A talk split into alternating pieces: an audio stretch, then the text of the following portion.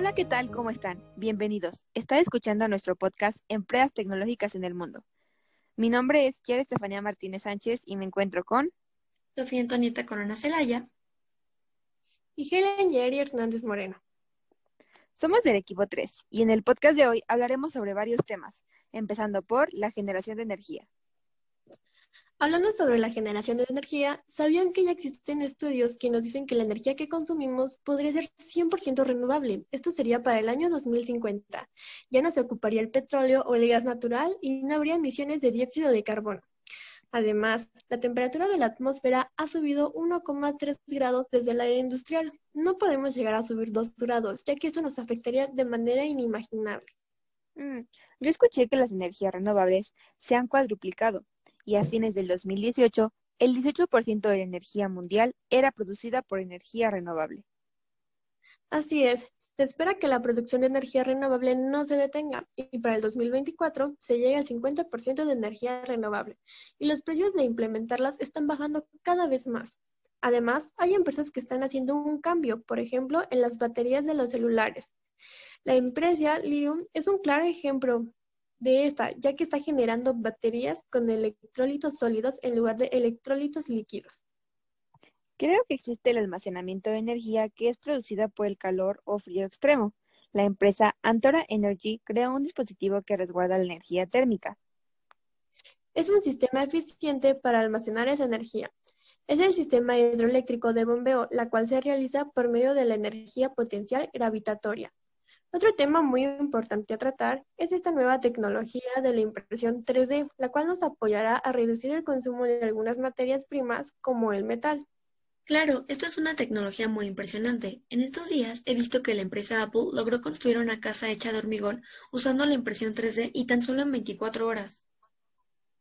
Así es, existe una impresora 3D gigante la cual está dedicada a hacer piezas para cohetes, lo cual disminuiría mucho el precio de las mismas. Otras empresas están creando impresoras que son capaces de hacer torres de aerogeneradores. He visto que se están produciendo aerogeneradores con mayor altura para que su turbina alcance mayor velocidad. Con esto, la turbina llegaría a captar más energía. Así es, Fanny. En el caso de los aerogeneradores, se está aumentando la altura al doble. Serán de 160 a 200 metros, lo cual aumentará la producción de energía en un 30%. Esto causa problemas en la transportación. La empresa que los produce tiene la propuesta de construirlos en el mismo lugar en donde serán colocados y así no tener que transportarlos. Wow, me pareció súper interesante el tema anterior, pero ¿qué les parece si ahora les platico un poco sobre la obtención y distribución del agua? Ah, y también un poco sobre agricultura. La conservación del agua es un tema muy importante, ya que, por las sequías, los huertos llegan a sufrir muchísimo. Es por eso que las personas que se dedican a esto han tenido que encontrar soluciones, en este caso, los sistemas de irrigación. Estos sistemas permiten una correcta distribución del agua entre los huertos, y así se tiene un mejor cuidado de ellos. Israel, por ejemplo, es un lugar con sequías, han tenido que desarrollar diferentes formas para evitarlas, como lo son los circuitos cerrados para la cría de peces y el crecimiento de vegetales. Para la cría de los peces, el hidrógeno que es generado se bombea y pasa por un biofiltro. Luego, se pasa al estanque de los peces donde es mezclado con oxígeno. Yo les tengo un dato interesante. ¿Ustedes sabían que el 26% de la agricultura que exporta Israel son flores? Así es, Fanny, y de hecho cuentan con máquinas automatizadas para clasificarlas. Se han creado diferentes semillas para adaptarse a los lugares con diferentes tipos de clima, y así es como han surgido variaciones de algunos vegetales. Vi un reportaje que decía que los israelitas han creado un único jitomate, que este es más duradero. Tienes razón, también han estado trabajando en una planta de jocoba que necesita muy poca agua, y continuando con el tema de los tomates, se ha estado trabajando con unas abejas especiales para la fertilización de los mismos. Los israelíes están trabajando en las necesidades de los granjeros, tanto en las siembras como en el modo de transportación. Qué padre estos sus temas. Para continuar con estos, ahora les contaré un poco más sobre la agricultura y los nuevos métodos que se están ocupando para que la producción sea más grande. ¿Qué me dirían si les dijera que es posible crear plantas en el techo de un edificio sin ni siquiera tener la luz del sol? Estas se conocen como granjas verticales y su cuidado es artificial. Esta nueva forma de agricultura se ha creado porque se estima que para el año 2050 ya habrá más de 9 mil millones de personas y dos tercios de estas van a vivir en áreas urbanas. por lo cual la demanda de comida crecerá exponencialmente. Esta nueva forma de agricultura ya se está empleando. Por ejemplo, en Japón se tiene una granja vertical local que produce más de 10.000 cabezas de lechuga al día. Había investigado un poco sobre ese tema y dentro de lo que vi es que se ocupa aproximadamente un 40% menos de energía y hasta un 99% menos de agua, lo cual está impresionante.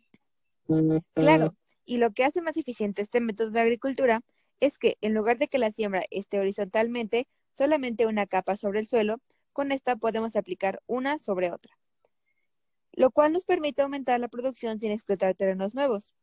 Y en las granjas verticales se puede controlar perfectamente el ambiente en el que está el cultivo, por lo cual se tiene una mejor calidad y se produce más rápido. Por lo que escucho y he visto, no se ocupan fertilizantes y pesticidas que dañan el suelo y por lo tanto es una gran manera de ayudar, de ayudar al medio ambiente.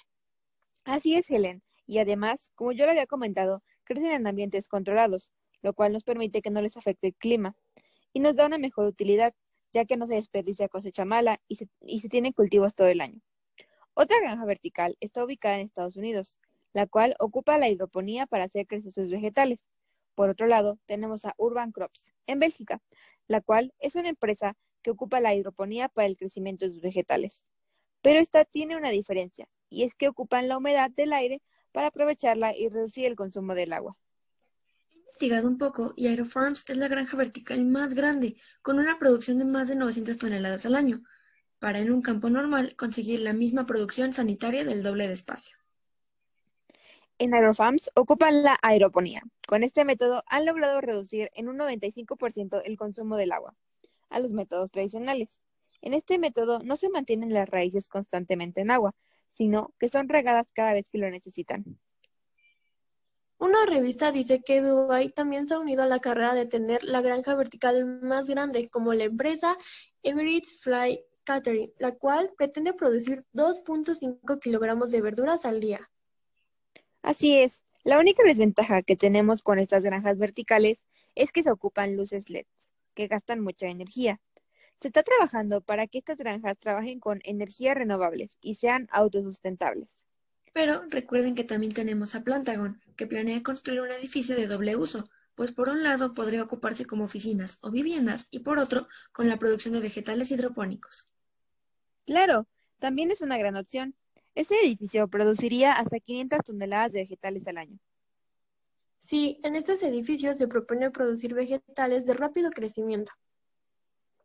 Como aún se tiene dudas si la agricultura vertical será capaz de tener la producción necesaria para alimentar a todos, pero se tiene una buena idea que ayudará mucho a la producción en zonas urbanas, ya que son más productivas que los campos por su sistematización.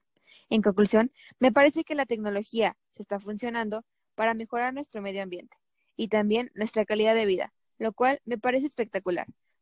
En conclusión, me parece que la tecnología se está funcionando para mejorar nuestro medio ambiente y también nuestra calidad de vida lo cual me parece espectacular y me gustó mucho más aprender sobre estos temas. Desde mi punto de vista, puedo decir que me agradó haberles informado sobre la generación de energía. Sabemos que es muy importante las energías renovables y que debemos aprovecharlas. Esto nos ayuda a reducir las emisiones de dióxido de carbono y ayudamos más al medio ambiente. De igual manera, me fue de mucho agrado conocer sobre los temas que ustedes presentaron y que ahora conozco más de ellos. Coincido contigo, Ellen, y por mi parte, considero que la última década nos ha brindado grandes posibilidades para salvar al ambiente y además poder prosperar junto con él. Finalmente, si la conciencia sobre el mismo sigue creciendo, creo que al paso de unos cuantos años podríamos tener la certeza de que el agua no será un recurso por el cual temer.